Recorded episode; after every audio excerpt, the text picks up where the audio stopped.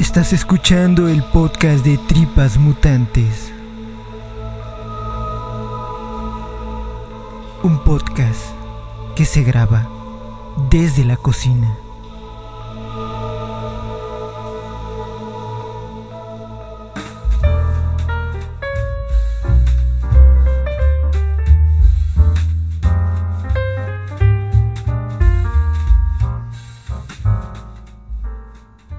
Bienvenidos al segundo episodio de esta cobertura a la distancia de esta edición de la 2022 de la Comic Con de San Diego.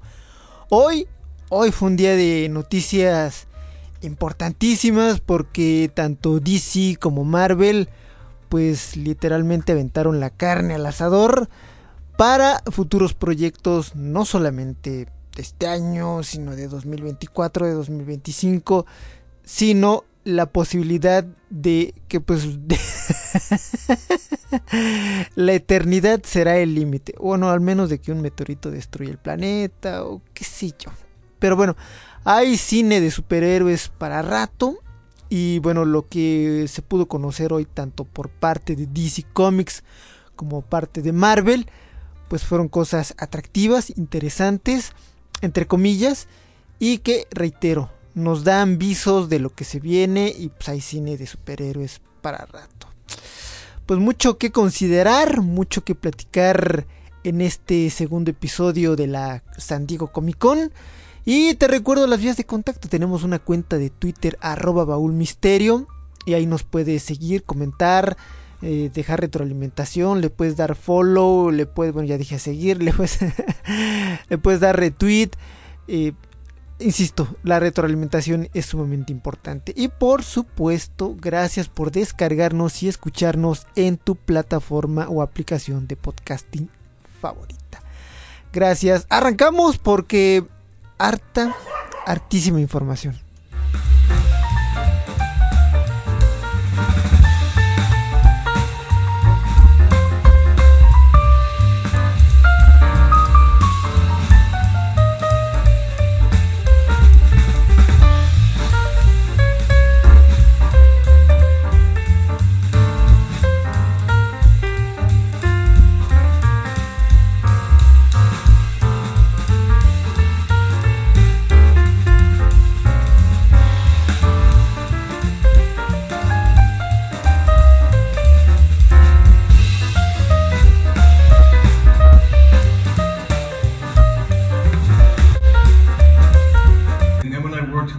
Wachowskis um, on The Matrix, they were like, you need to watch these. You know, and so it was like Akira, Ghost in the Shell, um, and and that was that's pretty much where the, the start of it. I'm not really up to date on current anime. Um, a couple of my friends have some kids who could just spit anime. Pues bueno, esto que escuchamos nuevamente es la voz del eterno, del eterno Keanu Reeves, que bueno, ayer en el primer episodio de la Comic Con abordamos ligeramente, porque ya fue como, lo agarramos ya como en la parte final, entonces ya no lo pude incluir el día de ayer, pero surgieron dos noticias a propósito de esta visita sorpresiva por parte de Keanu Reeves a, a la Comic Con, con dos anuncios espectaculares, espectaculares. De entrada, eh, bueno, ya sabemos que hay una John Wick no en camino, ya prácticamente encima, pues para estrenarse. Y bueno, pues se pudo conocer ayer finalmente eh, un breve, brevísimo, pero yo creo que trepidante teaser de minuto y fracción en donde pues básicamente sabemos, se nos da a conocer que John Wick regresa y regresa potente en esta no es, me parece que esta no es la última película la van a dividir si mal no recuerdo en dos partes eh, además viene una serie spin-off para no sé si para televisión o para plataformas pero bueno el universo de John Wick también va, va a dar para largo Y bueno, se pudo conocer el, teaser, un teaser, insisto, emocionante, trepidante, pues que nos deja ver eh, para dónde va la conclusión de esta emocionante saga. Que, pues bueno, se detona, ocurre y discurre desafortunadamente por la muerte del perrito. Todos los eventos que ocasionó la muerte del perrito. Triste, triste. Bueno, y también esto me pareció también importantísimo y esto viene a colación por el audio que acabamos de escuchar, el de por qué Keanu Reeves hablaba de, anime, bueno, hace un poquito de referencia al trabajo que hizo con las hermanas Wachowski para, bueno, en general la saga de The Matrix, pero también porque este, este fue un anuncio que me gustó muchísimo, porque será adaptado eh, este cómic Berserk, eh, este cómic que curiosamente coescribe Keanu Reeves y que va a ser una serie animada que va a tener dos temporadas. Va a ser una producción por parte del ya también reconocido y ya de culto estudio de animación japonesa IG, IGI. Y es una serie que se va a poder ver a través de la plataforma de Netflix. Este cómic, si mal no recuerdo, salió el año pasado. Y bueno, pues tenía eso, ¿no? La curiosidad que era coescrito por Keanu Reeves junto con eh, Matt Keating y bueno pues nos contaba acerca de este mundo distópico incluso también el, parecido del personaje del cómic pues es prácticamente Keanu Reeves. Entonces bueno eh, el cómic no lo he leído curiosamente compré el número uno pero son de las cosas que tengo formadas para leer. Y bueno en cuanto tenga oportunidad lo leo. Pero tengo entendido y he leído que tiene buenas reseñas la historieta, el cómic. Y bueno, pues la idea es eso, expander la, experiencia de este cómic pues a una serie de, televisión. Y bueno, pues todo lo que hace Keanu Reeves tiene su sello, su ángel, su carisma. Yo creo que le va a ir muy bien este proyecto. Son dos, está planeado para eso, para dos temporadas. Y bueno, pues a esperarla porque insisto son como de las cosas atractivas que pues vamos a poder ver en un futuro y bueno pues tenemos Keanu Reeves para rato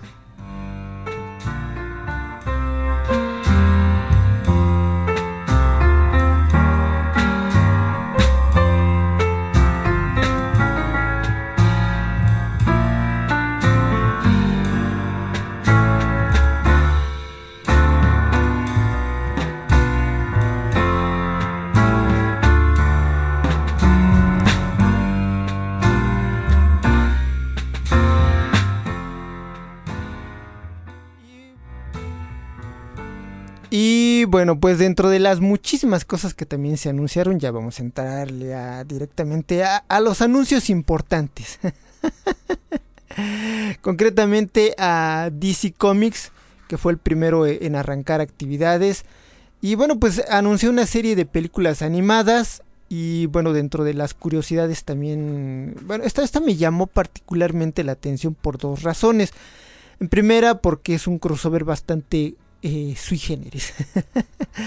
y este crossover pues eh, es de Sgt. Rock vs. The Army of the Dead y por supuesto eh, está ahí participando dentro de, del proyecto pues este Bruce Campbell y bueno fue a hablar a, un panel que se organizó pues, a, propósito de esto y comentó pues detalles acerca pues, del proyecto que es como algo inédito. Bueno, también es esta crossover participación con DC Comics.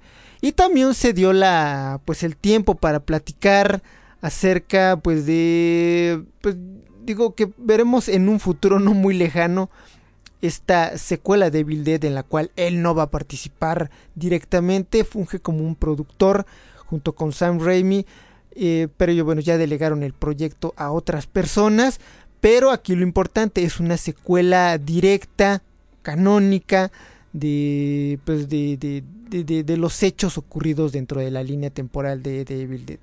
Y bueno, platica un poquito esta, esta información, yo la retomo de Variety porque ellos le hicieron una entrevista muy, muy extensa y muy reveladora en donde él comenta que pues francamente ya no tenía como, ve como su personaje agotado, como ya no tiene que aportar eh, bueno, no es que no tenga nada que aportar, cree que el ciclo del personaje de Ash pues está cubierto, está cumplido y que la saga pues hay que darle otro giro, hay que llevarla a otras alturas por otro tipo de vertientes, pero evidentemente sin olvidar y sin, sin dejar de, respetar pues el, espíritu original de, de, la saga.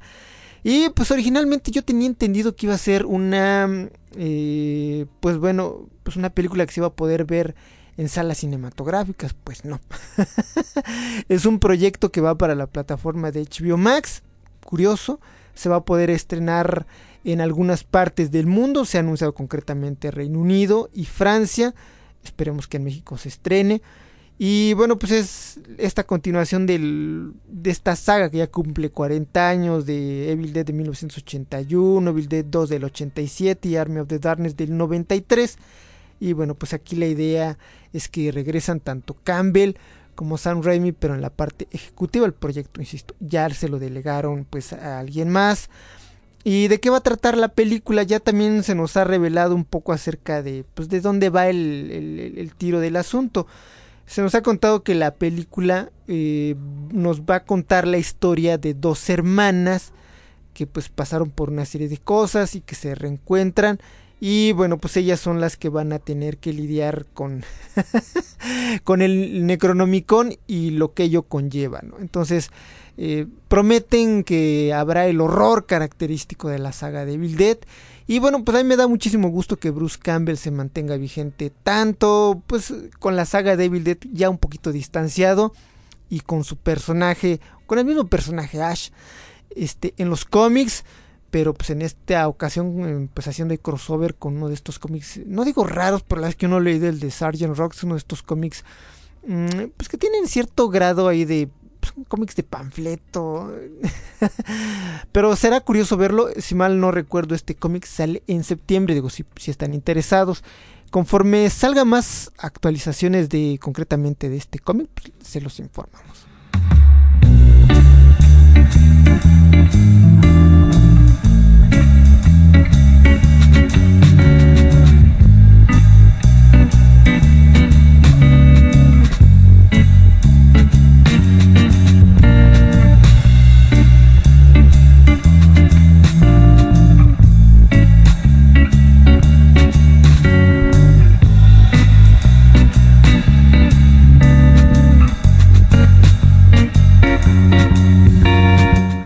Bueno, finalmente llegó ese momento que pues los decilivers esperaban y esperaban ansiosos porque a lo largo de estos días vinieron surgiendo rumores, algunos de ellos, uno de ellos concretamente se fue al caño y pues creo que era esperado por diversas razones.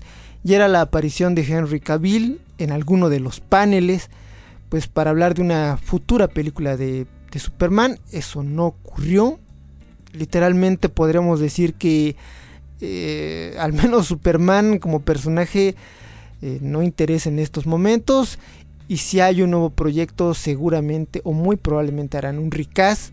Y yo creo que también ya hay que dejar de dejar morir esto a mí me gustó en cierta medida lo que trataba de hacer Zack Snyder. Y a pesar de que en estos días siguen relanzando pues el hashtag de Release the Snyder Cut, este Release the Snyderverse, pues ya está muerto. Está muerto, la verdad es que a pesar de los cambios gerenciales, directivos que hubo en Warner y de las presuntos o presuntos sabotajes que hubo para que eh, con la anterior directiva, para con su película y su trabajo, lo que es un hecho es que literalmente el proyecto pues ya no le tienen como mucho interés porque reavivar eh, un proyecto que no fue del todo exitoso ni en términos de crítica ni en términos de taquilla si bien eh, Justice League de Snyder Cut pues está bien, es un poco más entendible. La película no mejora sustancialmente como para poder decir es un producto o una película que compite con la épica en términos generales de lo que ha creado Marvel con juntar superhéroes.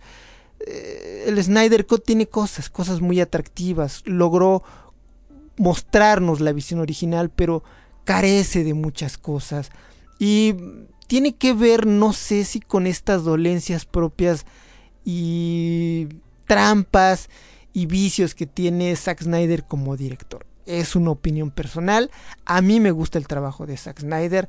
Me gustó mucho lo, que hizo con The Watchmen. Mm, me gustó Soccer, Soccer Sponge. Y el Snyder Cut de Justice League me, gustó también. Pero no me parecen, al menos hablando del universo de DC como prometedor. Entonces, también entendieron o literalmente por el fracaso estrepitoso que resultó esto, que tenían que seguir, más bien dicho, tenían que crear películas individuales, ya sin la necesidad o la presión de un universo. Ya también entendieron que no van a poder competir con Marvel en términos de hacer algo estructurado, algo, porque ya literalmente les comieron el mandado. Marvel lleva más de 10 años y ellos, a pesar de lo atropellado, pues no, no resultó. Bueno, eh, lo primero que se presentó, pues yo no sé si era tan esperado, fue ver a Dwayne Johnson, La Roca, pues eh, hacer su aparición como Black Adam, una aparición ahí, este, muy, creo que muy familiar, digo, si ustedes conocen un poquito del pasado de, de Dwayne Johnson, de Rock, pues es luchador, él viene del mundo del wrestling, y pues esta escenificación de su presentación pues es prácticamente una entrada de, que me recuerda a, pues no sé a, su etapa en, WWE y cómo entraba y la parafernalia y hasta no dudo que la gente de, de WWE lo haya ayudado con esa parte porque pues, se les da muy bien. Mm, pues bueno, la, había como cierta expectativa con esta entrevista concretamente porque era la posibilidad de saber si ahí se podría ver a, pues a Henry Cavill, ¿no? Haciendo ahí una aparición y pues no sé, se agarraran a trancazos, qué sé yo, ¿no? Pero pues eso no ocurrió. Eso es importantísimo de decirlo. Y Dwayne Johnson se dedicó a hablar acerca pues de la película, de qué se puede esperar acerca de ella, eh, habló un poco pues, del, futuro del, universo de DC. No habló como cosas muy importantes, era más presentar su traje, seguir creando expectativas. En el tráiler que se pudo ver, pues mmm, pudimos ver un poquito más ya en acción a los personajes de la Justice Society of America como Hangman, Cyclone, este Atom Smasher, el Doctor Fate y pues pues esto nada más digo a mí personalmente a mí me encanta en términos de, de, cómo lo hace La Roca, Dwayne Johnson para, para entretener, pero eh, en ocasiones sucede este fenómeno que le llegó a pasar en su momento a Arnold Schwarzenegger o a Sylvester Stallone, que cuando veíamos una película en realidad no veíamos, veíamos los veíamos a ellos, pero en ocasiones los personajes que interpretaban pasaban como a segundo término. yo cuando veo a Dwayne Johnson, pues no sé, me da la, la, impresión de que estoy viendo a, él, a él, a, Dwayne Johnson, no a los personajes que interpretan.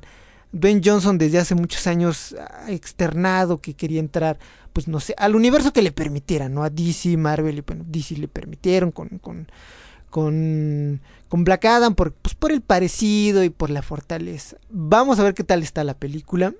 Y pues bueno, ya sobre eso, pues eh, comentaremos más al respecto. Curioso, le preguntaron acerca de Henry Cavill de, como personaje de Superman y quién ganaría en, un hipotético encuentro. Y ahí esto sí me decepcionó mucho porque Dwayne Johnson ahí no se mojó, no quiso como entrarle al tema, fue... Eh, lo entiendo también, pero no sé, no, no, no, no me, no me sorprendió de grata manera la presentación de Blacada.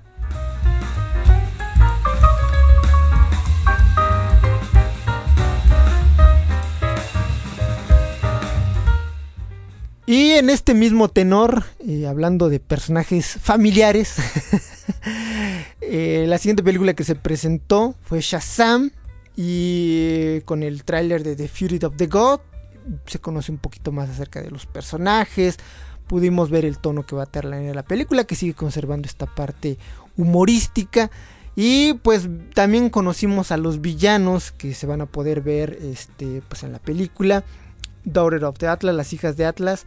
Estará Helen Mirren, estará Rachel Sagler como Ateo, Lucy Liu como Calypso y bueno, pues básicamente la película lo que nos cuenta, hay un brinco temporal importante respecto a la primera y nos contará como esta idea de cómo el, personaje de, Shazam, Billy, Billy este, Baston, sigue lidiando con el hecho de que es un superhéroe y, las responsabilidades que ello conlleva y por supuesto su grupo de amigos que también forman parte de la Marvel Family. Bueno, ya no se les dice Marvel Family, sino la Shazam Family.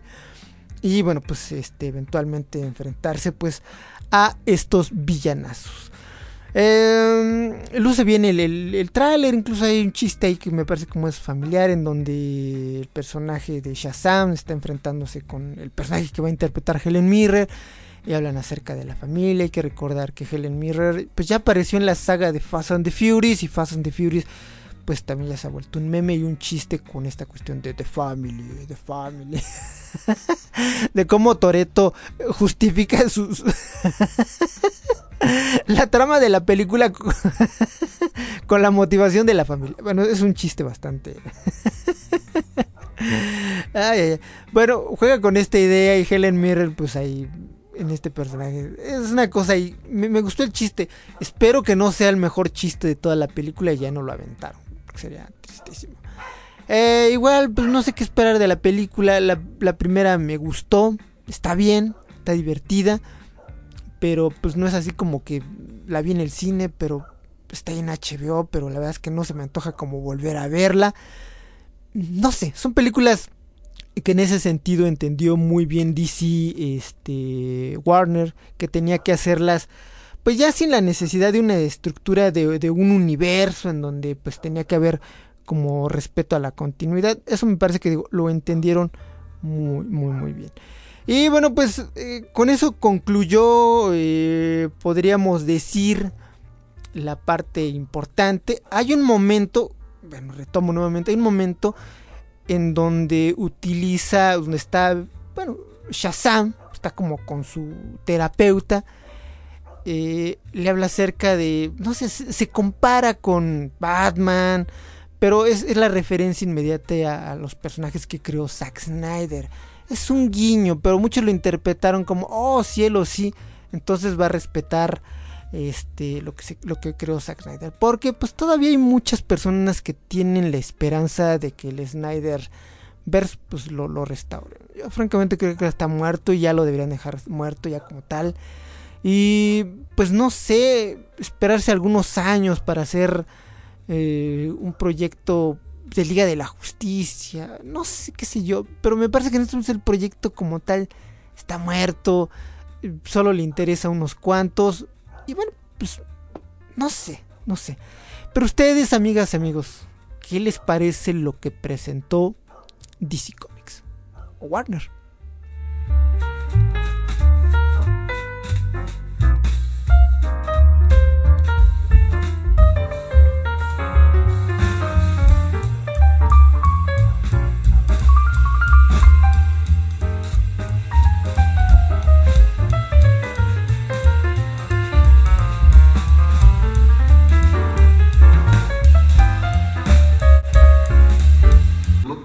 Going for. It's androgynous. It's a junkie angel. Um, at this casting, this was a was that what you had in mind? It's a little different from what I saw in the comic. It feels like an update. It's a little bit of an update, but I mean, if you go back to the first ever appearance of Lucifer in the comic, I, I remember finding some photographs of David Bowie as a young folk singer with permed curly hair and just sending those photographs to Sam, Keith, and Mike Dringenberg, who were drawing the comic. And I said, This is the look that we're going for. It's androgynous, it's a junkie angel. Um, this is, this is who Lucifer is. well, actually, Gwendolyn brings the junkie angel in, in spades. It's a. Uh, at this casting.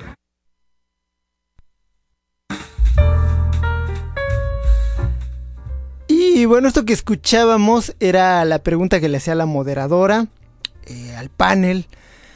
Después del siguiente proyecto que se presentó o que presentó DC, esta coproducción de Netflix con Warner Bros. Hablamos de The Satman. La pregunta tenía que ver con el aspecto, la personificación de Lucifer, pues este que vamos a tener en la serie de, eh, de, Satman. Eh, y lo que contesta Neil Gaiman es muy curioso. Digo, pues si ustedes le, le parlan al inglés, pues seguramente entendieron. Y él de lo que habla es que, eh, bueno, para el personaje de, Lucifer, porque también hay, una controversia respecto a la, a racialidad, al sexo de algunos personajes eh, de esta adaptación televisiva por parte de Netflix.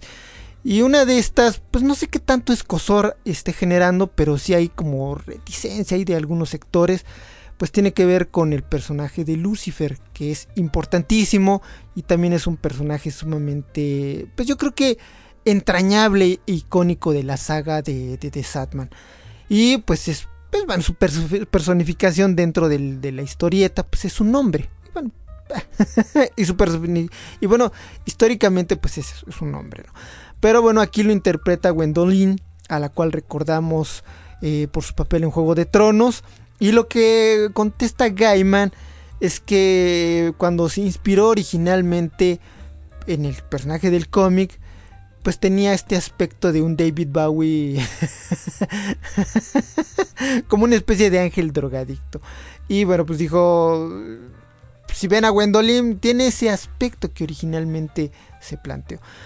Mm, Gwendolyn trae el ángel drogadicto con creces. bueno, esta parte no se escucha porque es un extracto nada más. Gwendolyn también agrega a lo que comentó Neil Gaiman. Son una ventanilla única para el ángel drogadicto. Realmente estaba tan encantada con Alan y Neil cuando me hablaron sobre estar en Satma. Eh, agrega también la idea de ser la esencia misma del mal a través de los ojos de esta persona fue el momento más delicioso que podría desear. Esto dijo Gwendolyn acerca del personaje de Lucifer que ella estará interpretando en la serie pues de, de Satman. Se pudo ver ya un tráiler como mucho más en forma porque nos muestra cosas ya más concretas acerca del tono, de personajes, de por dónde va la historia.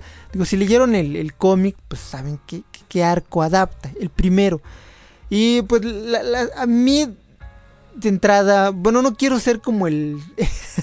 no quiero sonar como el, No, no el típico, pero como básico, ¿no? Al momento de decir, bueno, ¿cuáles son tus cómics así súper favoritos, pero que no sea Super Mario Band?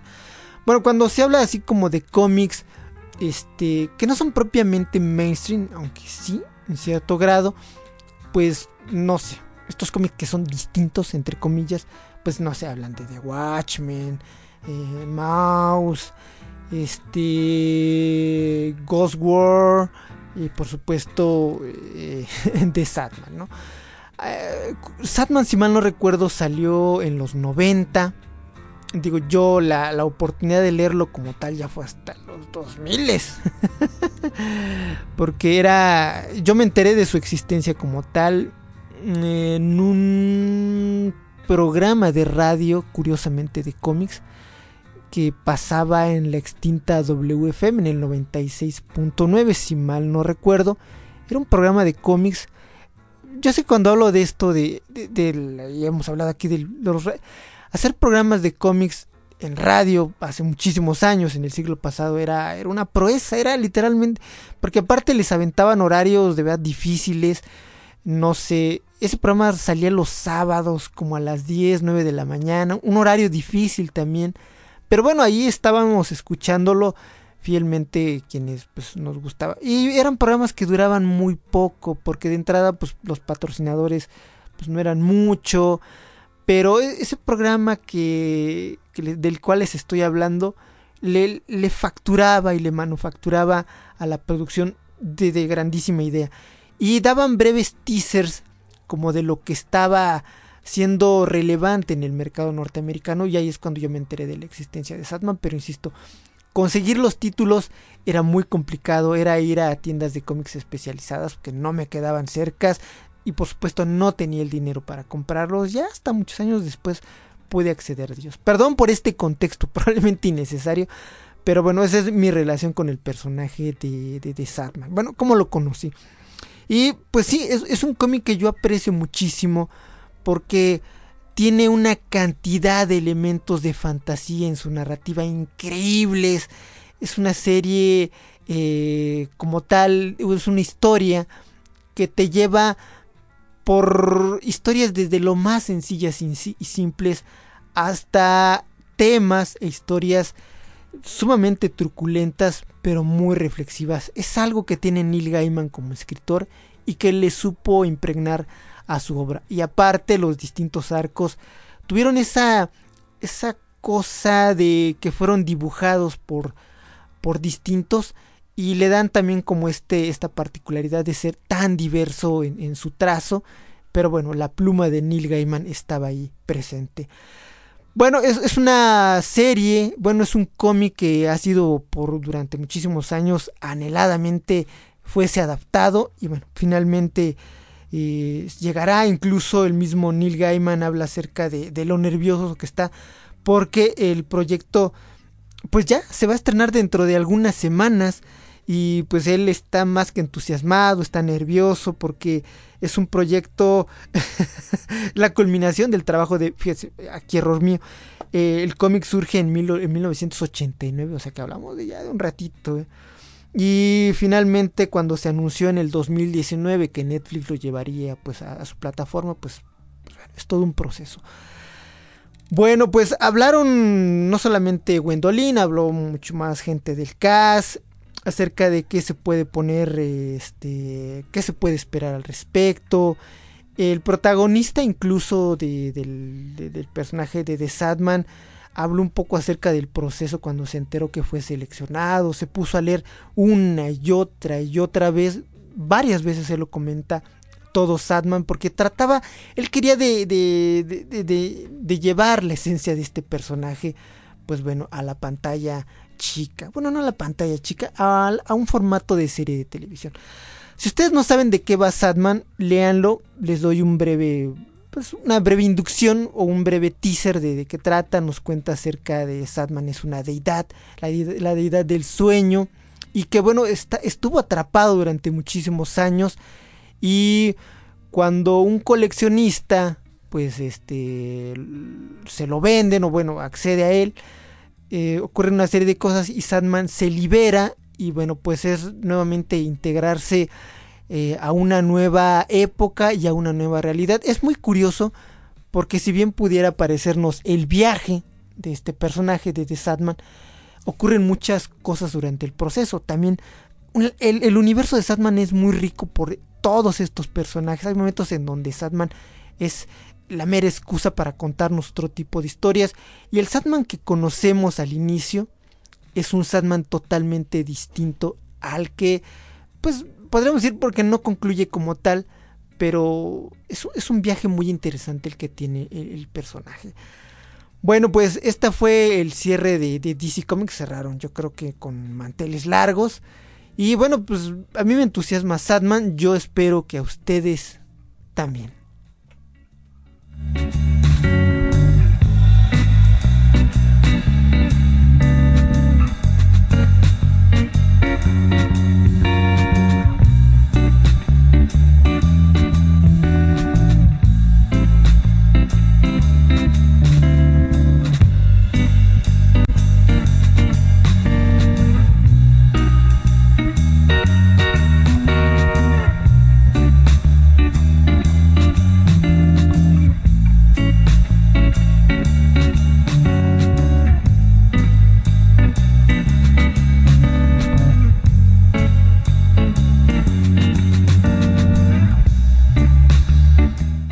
Bueno, después de DC vino pues el gigante, el campeón. Llegó Marvel para presentarnos sus proyectos.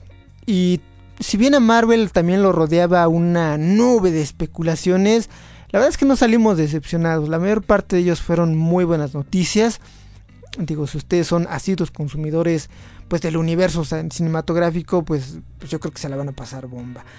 Eh, Marvel, bueno, fue, fue en representación de todo el universo. Y bueno, es como la, no la mente maestra, porque él al final de cuentas pues, no escribe las historias. Pero pues sí es el mandamás en estos momentos de, Marvel, eh, del universo cinematográfico. Hablamos de Kevin Feige. Reveló los planes tanto de la fase 5, 6 y de la 4, que pues todavía estamos en ese proceso. O sea, así de, de, de, de, aventado estuvo el asunto. O sea, literalmente nos contaron lo que vamos a tener de aquí hasta 2025. Y son bastantes cosas. Hay que recordar que durante la pandemia fueron dos años. No tuvimos películas de superhéroes salvo Black Widow, pero Black Widow que es una, pues es una cuestión ahí anecdotaria porque no, pues no es relevante para el universo en términos de futuro, ¿no? Era como una especie de requiem, de postdata para un personaje muy querido como era el de Natasha Romanoff, Black Widow. Ahora bien, ¿qué se pudo conocer durante esta presentación que dio Kevin Feige acerca pues de estas siguientes fases? Pues bueno, fueron noticias muy, pues hay que decirlo, muy atractivas. Se anunciaron series de televisión para la plataforma de Disney Plus, proyectos cinematográficos y arrancaríamos yo creo que con las películas y ahorita le entramos bien. De entrada, el primer proyecto y que también yo creo que arrancó pues entusiasmo fue Black Panther con Wakanda Forever. Se mostró también el tráiler, un tráiler también muy, muy, muy significativo por muchas razones. Hay que recordar que el protagonista y la estrella de la película, Chadwick Boseman, falleció en 2020 después de esta larga y muy discreta lucha que pues tuvo con el cáncer de, colon. La, pues la pregunta era eso, ¿no? ¿De qué va a tratar esta película de Black Panther Wakanda Forever? El tráiler, pues más que pistas, nos da respuestas muy concretas de hacia dónde va. No va a haber un Pantera Negra definitivo, al menos no hasta el tercer acto de la película, porque lo que se pueden ver ahí dentro del tráiler es a distintos Panteras Negras, pero bueno, al final tendremos el definitivo el duelo, porque evidentemente la muerte del personaje de T'Challa está ahí. Vemos cómo la nación de Wakanda, de Wakanda lidia con la muerte de su líder, su familia y el legado, el legado que deja Black Panther y quien va a portar el manto. Y también importantísimo, se nos presenta a los atlantes, a los atlanteanos. Y pues como curiosidad, digo, cuando hablamos de atlanteanos, pues es eh, inevitable hablar acerca del que, pues, eh, en los cómics es considerado el primer mutante, pues no es otro que... ¿Quién será? ¿Quién será ese ese primer mutante del cual este pues estamos hablando?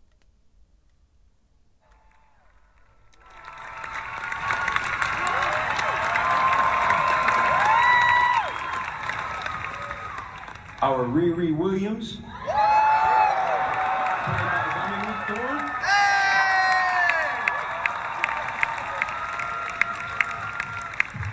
And last but definitely not least,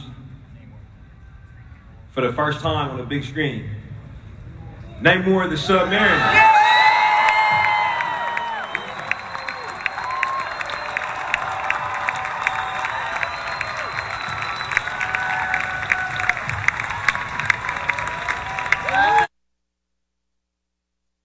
Efectivamente fue presentado como Namor, el submarinero, Tenoch Huerta. Actor mexicano, actor... Ah, yo ahí tengo mis dudas, tengo mis dudas, pero ya son opiniones personales. Pero ahorita las vamos a comentar, ¿por qué no? Bueno, pues la amenaza para Black Panther de Wakanda Forever, pues serán los atlanteanos. Se nos cuenta, esto también ya se había filtrado hace algunas semanas, que eh, el origen de los atlanteanos será mayas, son mayas por lo que se puede ver, eh, mexicanos, y pues serán los enemigos a combatir y por supuesto sabremos que algo va a pasar y después Namor se vuelve bueno, el rey de, de, de la Atlántida. También se nos presentó a Riri Williams, que este, ojo, ojo, muy importante, Riri Williams interpretará a esta adolescente que eventualmente se va a convertir en Iron Heart. esta chica que toma el manto, el legado de Iron Man, que es un personaje que también deviene de, de los cómics. Ahora bien, esto me gustaría compartírselos porque, híjoles, habla mucho y bueno, pues a, ver, a ver qué les parece pues a ustedes, amigos y amigas.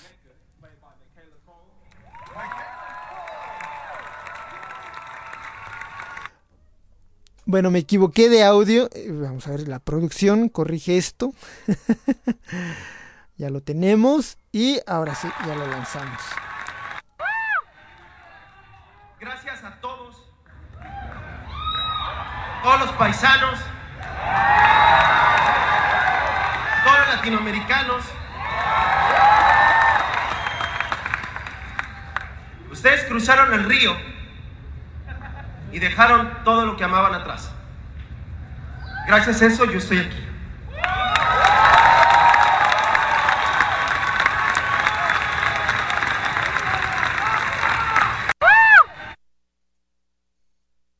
Bueno, esto que vimos, bueno, no vimos, es, bueno, yo lo estoy viendo, pero lo pueden ver y escuchar ustedes también, es el mm, speech, parte del speech que se aventó Tenoch Huerta. Tenoch Huerta, em, pues, eh, le encanta el activismo.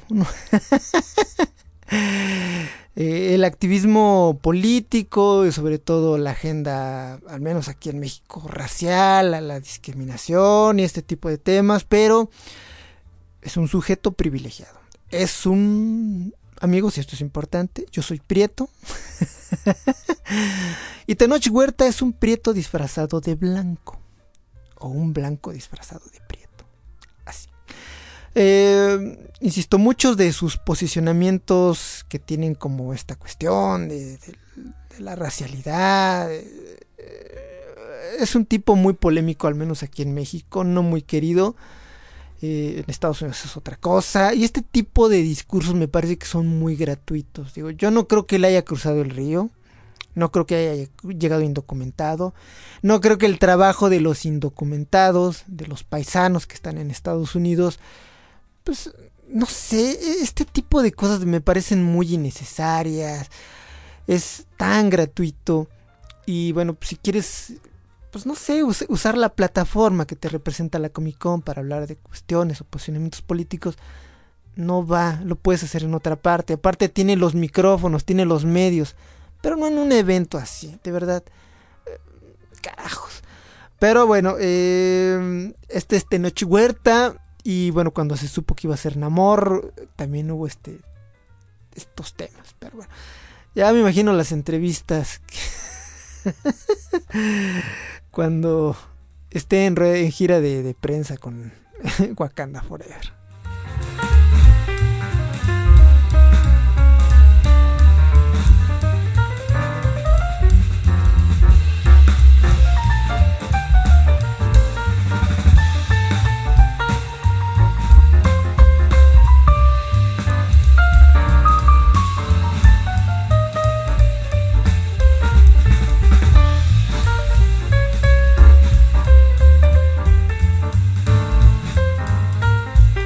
Y bueno, los siguientes proyectos que se presentaron fue pues, la tercera parte de esta trilogía que va a ser Adman y The Wasp en The Quantumania, esta película dirigida por Peyton Reed. Será pues como una especie de... No, no, no se sabe si exactamente será la última película este, pues, de Adman. Paul Roth este, pues habló acerca un poco del personaje, de qué se puede esperar. Y lo que se pudo ver en el tráiler que mostraron dentro de la Comic Con no está todavía liberado, pero ya lo filtraron. se puede ver un Scott Lang, este, pues hablando acerca de los sucesos de Ed Gein, exagerando un poquito. Pero bueno, sucede que Scott es absorbido al reino del Quantum. Y ahí se va a enfrentar y conocer al villano. Que será un villano. Ah, ahorita, ahorita hablamos bien de él. Hablamos del villano Kang, interpretado por Jonathan Majors al cual por supuesto ya lo vimos y lo conocimos en Loki como este, como el villano Khan. Eh, nos hicieron una importante anotación. Este Khan que vamos a ver en la película de Ant-Man y Wasp de Quantumania no es el mismo, no es el mismo eh, Khan que se vio en la serie de Loki. es un personaje distinto.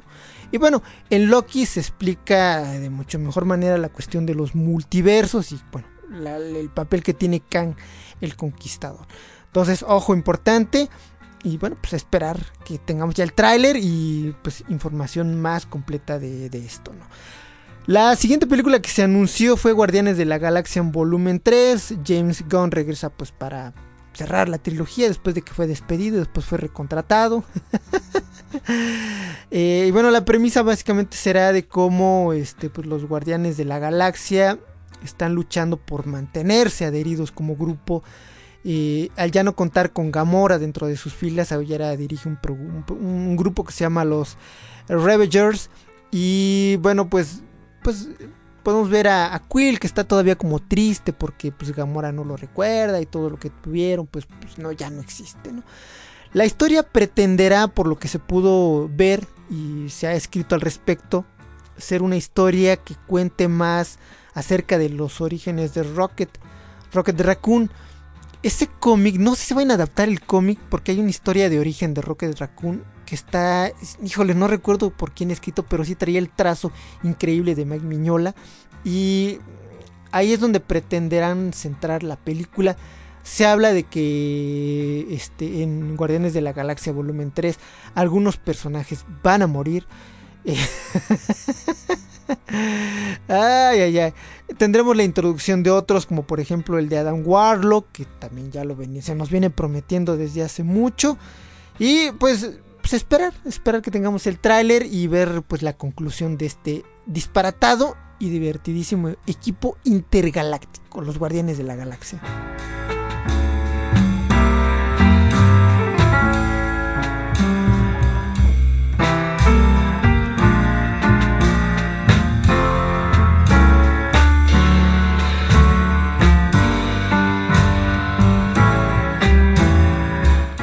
Y ahora vamos a los proyectos televisivos que van a llegar para la plataforma de Disney Plus. El primero de ellos y que también estamos algunas semanas de que se estrene es She-Hulk.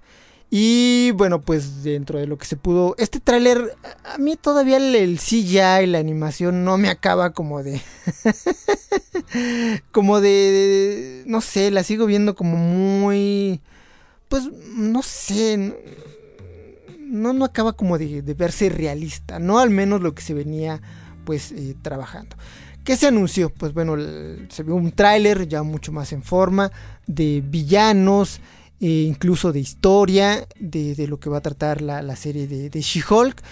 Y por supuesto al final del tráiler podemos ver una breve aparición del que es evidentemente Daredevil, Matt Murdock, interpretado por Charlie Cox, con un disfraz distinto al que lo conocimos en la serie de Netflix.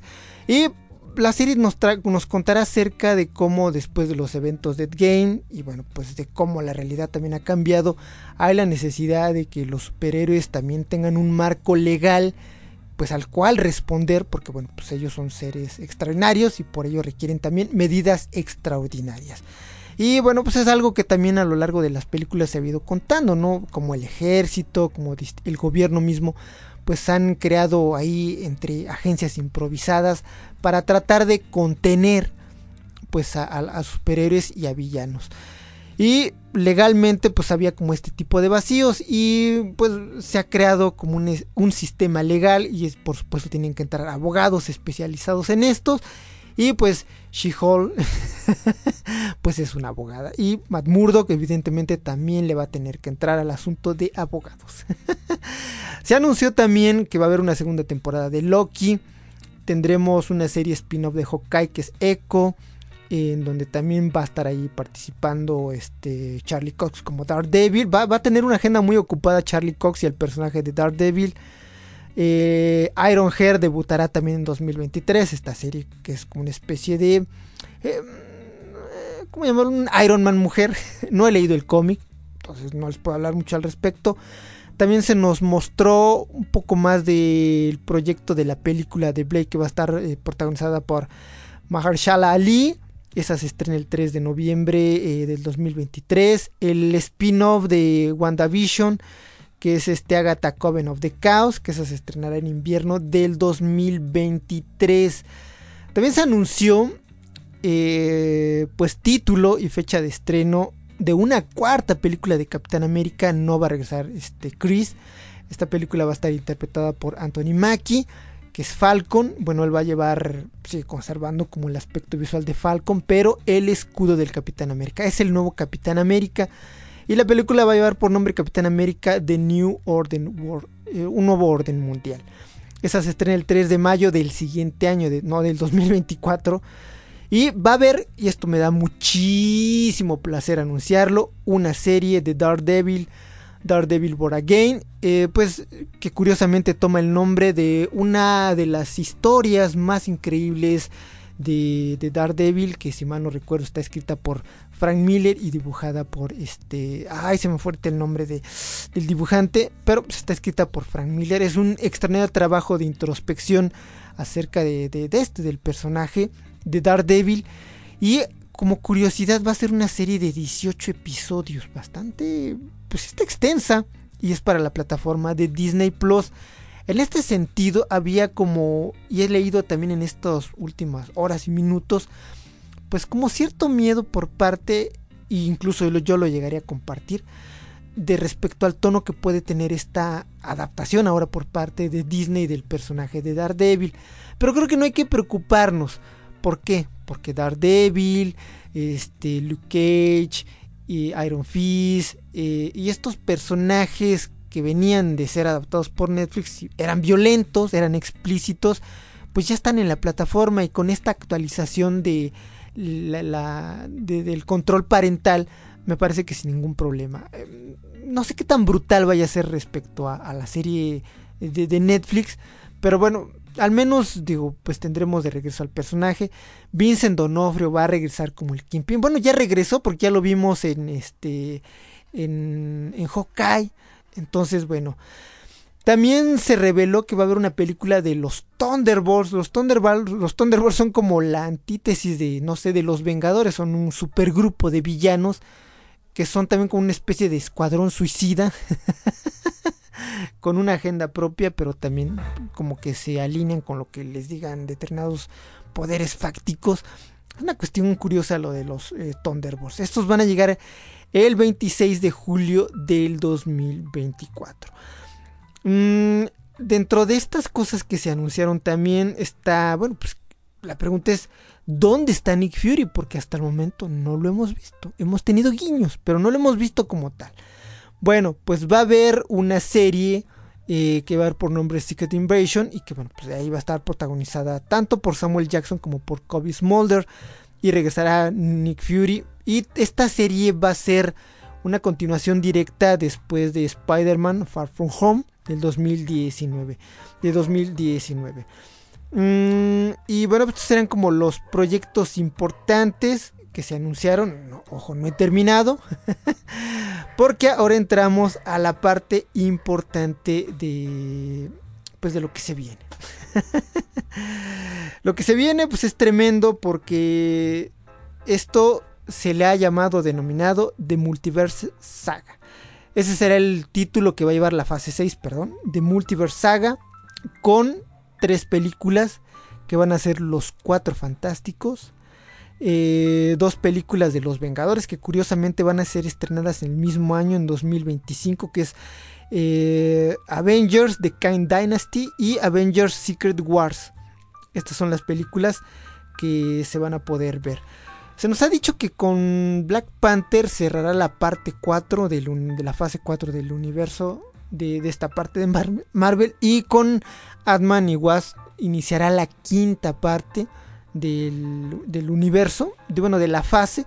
Y bueno, pues serán los proyectos que estaremos viendo este, pues en eso, ¿no? Eso es una cosa bastante mm, curiosa, ¿no? El cómo van a inaugurar la quinta eh, fase, ¿no? Y esta quinta fase va a terminar con los Thunderbolts, que ya les había dicho que se estrena el 26 de, de julio del 2024. Sé que son muchas fechas, pero bueno, nada más tengan en cuenta esto. La fase 4, al menos lo que hemos estado viendo hasta el momento en plataforma y en cine, terminará con Black Panther Wakanda Forever. Y los siguientes proyectos que, que entren, que será la fase 5, van a terminar con Thunderbolts en 2024 y después entrará la fase 6 con los eh, Cuatro Fantásticos y estas dos películas de los Vengadores, lo cual les va a dar tiempo para ir formando grupos, o al menos ir formando la alineación de Vengadores que vamos a conocer pues para estas dos películas. Eh, podemos intuir a partir de lo que se contó tanto de Kain Dynasty que esta película, al menos lo que estaremos viendo en esta fase 5, será esto, la construcción del personaje del villano de Kang y que finalmente, bueno, pues lo, lo veremos, no sé, finalizado, finiquitado en Kang Dynasty. Y Secret Wars, pues no sé exactamente cuál Secret Wars vayan a, adaptar, no sé si la clásica, esta serie, em, que bueno, Secret Wars es uno de estos cómics icónicos que incluso eh, sirvió también para vender figuras en su momento. Eh, pues esta serie nos contaba acerca de una guerra secreta en donde son reclutados héroes y villanos para pelear con, con una serie de... Ay, no les cuento mucho. Entonces no sé si esta o yo creo que sí. Pero es una serie, esta película o esta saga también tiene alcances cósmicas. Y aquí entra Adam Warlock. Bueno, pues esto sería a grosso modo lo que se presentó. La gran pregunta es, ¿dónde carajos están los mutantes? ¿Dónde están los X-Men? Pues bueno, mmm, seguramente los irán construyendo. Esto es una pues, especulación, hipótesis mía. Seguramente los irán construyendo a lo largo de las fases, poco a poquito, poco a poquito, para que finalmente 2026, 2027, si no es que nos morimos antes, si no es que me muero antes, finalmente nos presenten pues al universo mutante. Porque aquí me parece que ya está definido el plan y dentro de este plan no hay ninguna película que tenga que ver con mutantes. Entonces, al menos la, franquicia de los mutantes será incluida hasta después de 2026, se entiende, porque pues, no fue hasta el año pasado cuando finalmente con esta fusión de Disney con Fox, pues adquirieron los derechos de los mutantes y por supuesto el universo cinematográfico de Marvel ya traía una construcción y pues sí dijeron pues no vamos a meter a los mutantes pues nada más porque sí, ¿no? Entonces estos van a entrar yo creo que hasta fase 7 pero en el transcurso seguramente iremos viendo guiños, eh, breves apariciones para ir construyendo fases más adelante. Pero no hay que desesperarnos. Eso sí, hay que cuidarnos para poder llegar a 2026 o 2027, que se ven lejanos. Pero bueno, mientras tanto, disfrutemos, si es que nos gusta el cine de superhéroes, lo que hasta el momento se ha venido construyendo. Bueno, pues esto sería grosso modo eh, lo que se presentó dentro del panel de Marvel y bueno, en general dentro de lo que se presentó en este día, que fueron como las noticias importantes. Mañana ya es como a ver, a ver qué podemos encontrar todavía y ya les contaré, porque sí, mañana vamos a grabar otro podcast. Seguramente se nos va a escapar algo y bueno, mañana lo, lo abordamos. Pues bueno, con esto finalizamos el episodio número 2 de la Comic Con de San Diego de este año de 2020-22. ¿Qué les pareció a ustedes, amigos, amigas, las noticias que se presentaron? Les son llamativas, les interesan, tienen expectativas, van a ir a ver alguna de estas películas. Ojalá puedan comentarme y pues ya le entramos más a la discusión. Bueno, le recuerdo las vías de contacto. Tenemos una cuenta de Twitter, arroba baúlmisterio. Y pueden escuchar y descargar este podcast en su aplicación o plataforma de podcasting favorita. Y nos escuchamos en el tercer episodio de la San Diego Comic Con mañana.